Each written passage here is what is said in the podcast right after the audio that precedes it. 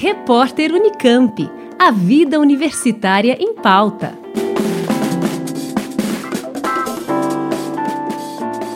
Um projeto de lei que tramita na Câmara dos Vereadores de São Paulo propõe aumentar o limite de ruído em algumas regiões da cidade. O texto prevê que nas zonas de ocupação especial no entorno de estádios, arenas e casas de show, esse limite seja de 85 decibéis, 30 a mais do que o atual. O projeto é discutido em audiências públicas e levanta o debate sobre a poluição sonora nos ambientes da cidade e suas implicações na saúde pública.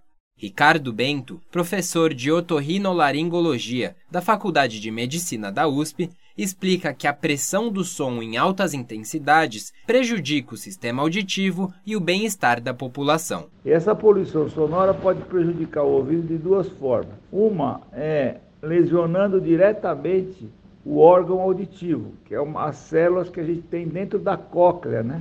que é o órgão interno da audição. E também tem uma outra parte que é justamente uma parte do estresse. Às vezes o barulho não precisa ser alto, mas basta ser um ruído que é ruim, que você fica ouvindo, por exemplo, uma britadeira na frente da sua casa.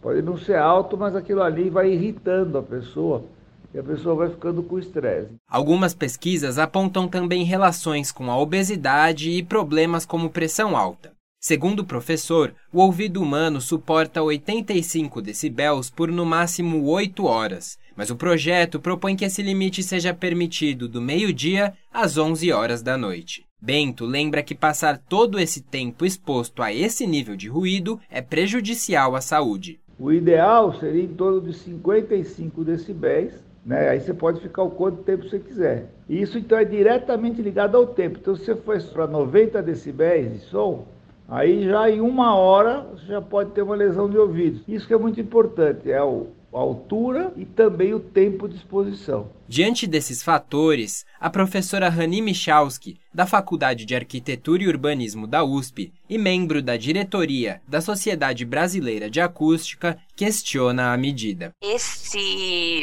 projeto de lei pegou a gente muito de surpresa. Isso faz mal, esse é um nível absurdamente elevado. Não dá. Se nós temos uma legislação que chama uma norma, né, e aí, de repente, surge um projeto de lei falando que não, não é mais 55, virou 85, isso é um absurdo, né? Uma afronta. Essa norma, ela entrou em processo de revisão que durou quase 10 anos. É um processo bem difícil. Então, mexemos no procedimento de medição, mas os limites não chegaram a alterar. Exatamente porque é uma norma que é muito importante, né? Então não dá para brincar de mexer nesses valores de jeito nenhum. Para tentar reduzir a poluição sonora, Rani recomenda que sejam adotadas medidas para atuar diretamente nas fontes dos ruídos. Quando a gente fala de ruído, a gente sempre tem que pensar nesses três aspectos: na fonte sonora, que é o que está gerando esse ruído, no caminho que esse ruído faz quando sai da fonte, até o, o, último aspecto que é o ouvinte, ou o receptor, ou o ouvidor.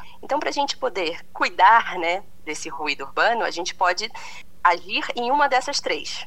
É sempre bom começar na fonte, quem está uhum. gerando o ruído. Sim. E a última prioridade sempre é tratar no receptor. Se a gente quer que o ruído não chegue na pessoa. Então a gente tem que pensar de fora para dentro, né? Na fonte. Entre os exemplos, a professora cita o controle do tráfego por meio da redução e do redirecionamento do trânsito e o uso de asfaltos que atenuem o ruído, ou então a utilização de barreiras acústicas. Ela também lembra que em breve a cidade de São Paulo terá o seu mapa de ruído. Com ele, as políticas públicas poderão ser planejadas de maneira mais adequada. Em São Paulo, a gente tem um grande avanço com relação também à poluição sonora, é que em 2016 foi publicada uma lei que estabelece a elaboração do mapa de ruído da cidade. É um diagnóstico de como está o ruído ambiental no espaço urbano. Enfim, então se a gente pensar em como planejar, né, e gerir o controle de ruído na cidade, a principal ferramenta não é a única, tá? Mas a, assim a principal, posso dizer que a a inicial é ter um retrato de como é o ruído na cidade. Isso a gente consegue com o mapa de ruído. Então, dentro em breve a gente vai ter isso. Além do mapa de ruído, nós precisamos ter também os planos de ação, porque tudo bem a gente conhecer, né, como é que é o ruído na cidade, para que se a gente não vai ter um plano, né, de ação. Então, também terá, além do mapa de ruído, um plano de ação de controle ou prevenção de ruído. Então, primeiro a gente precisa conhecer para depois tentar organizar, né, melhor que, como é que está o ruído nessa cidade, como é que a gente pode fazer para melhorar. O professor Bento destaca a importância do cuidado com a audição. As lesões do ouvido, elas são irreversíveis. Você pode ter não só uma surdez, mas como também um zumbido. Então a mensagem que a gente tem que ver é proteja o seu ouvido, porque lá na frente você vai se arrepender. Aí depois não dá para fazer mais nada, não existe um tratamento que vá corrigir, né, um remédio, alguma coisa que vai corrigir e vai voltar a sua audição ao normal. Eu conversei com Rani Michalski, da Faculdade de Arquitetura e Urbanismo, e Ricardo Bento, da Faculdade de Medicina, ambas da USP. Nós falamos sobre a poluição sonora e o projeto de lei que pretende aumentar o limite de ruído em algumas áreas da cidade. Rodrigo Tâmaro, da Rádio USP. Repórter Unicamp. A vida universitária em pauta.